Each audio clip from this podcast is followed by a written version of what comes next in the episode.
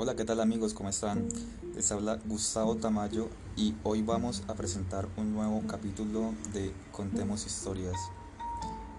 He estado últimamente un poco ausente porque estoy trabajando también en otros proyectos que me generen sostenibilidad para poder arrancar con toda, eh, con este proyecto que, yo tengo, que, que, es mi pasión, es algo que, que lo hago porque de verdad me nace. Entonces eh, les cuento eso de que he estado trabajando muy duro en varias cositas, pero para traerles lo mejor a ustedes. La historia que voy a contar el día de hoy está basada en hechos reales. Obviamente voy a cambiar el nombre de los personajes por obvias razones. Entonces, la historia es la siguiente. Juan y María se conocieron cuando estaban en la universidad. Muy pronto se enamoraron, se convirtieron en novios y quisieron llevar las cosas un poco más allá. Resulta que María siempre había soñado con irse a estudiar a otro país, más probablemente un país oriental o donde ella considere que el idioma era muy difícil para aprender. Entonces, ella optó por que el país elegido fuese Japón, China o Corea del Sur. Siendo así, se puso a estudiar muy fuerte para participar en la beca y poder ganársela. Su novio Juan, quien no estaba muy de acuerdo con esta idea, le ayudaba con las pruebas y hacía que el sueño de María, su novia, cada vez estuviese más cerca. Resulta que llegó el día del resultado de las pruebas y María se había ganado una beca para ir a estudiar en Japón.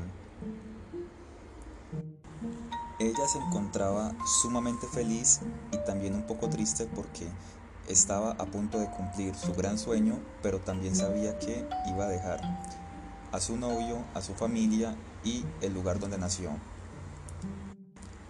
Aunque Juan y María tuvieron una conversación antes de ella partir, la cual fue más o menos la siguiente.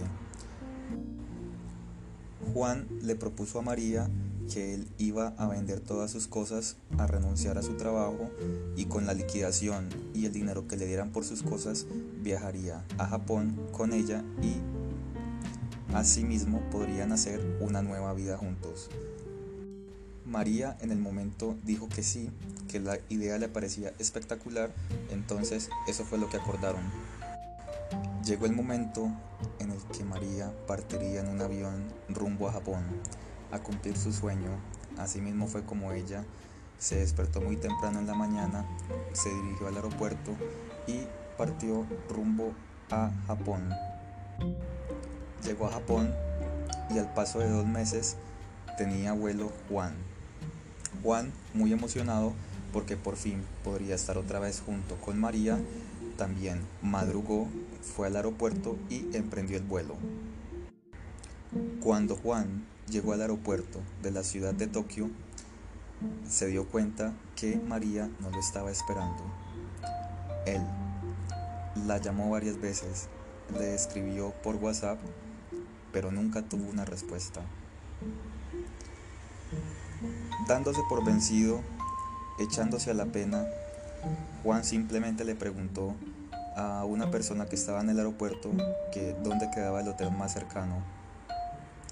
Juan, destrozado, desconsolado, sin saber qué había pasado, se dirigió al hotel más cercano porque el vuelo de regreso lo tenía en dos meses y no podía hacer nada en ese momento porque no tenía dinero para cumplir con el pago de la multa del vuelo de regreso.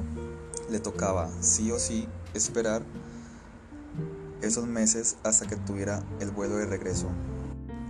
Al final, Juan nunca supo nada de María, María nunca buscó a Juan, Juan estuvo ese tiempo y hasta más allá en Tokio porque consiguió un trabajo de medio tiempo, vivió una experiencia increíble y después se devolvió para su país, pero esta historia yo pienso que nos deja una enseñanza.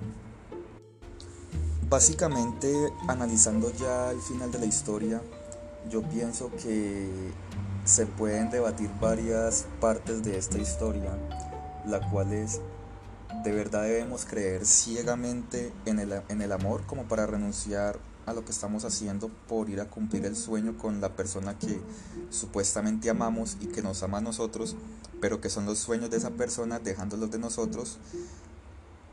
Esa es una gran pregunta. La otra pregunta es, ¿cómo se sentiría usted si le hicieran lo que María le hizo a Juan? Porque después de haber hablado todo esto, de que todo estuviese programado, el llegar al aeropuerto de Tokio y encontrarse con que nadie lo estaba esperando y su supuesta novia nunca le contestó el celular. Yo creo que es en ese momento donde uno empieza a ver la vida de otra manera, de otra forma.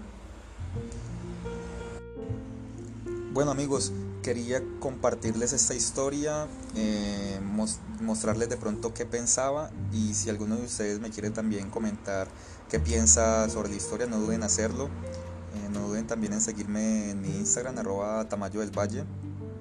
Eh, cualquier cosa, nos estaremos viendo nuevamente. Muchas gracias a todos, listo. Recuerde que esto es Contemos Historias y yo soy Gustavo Tamayo.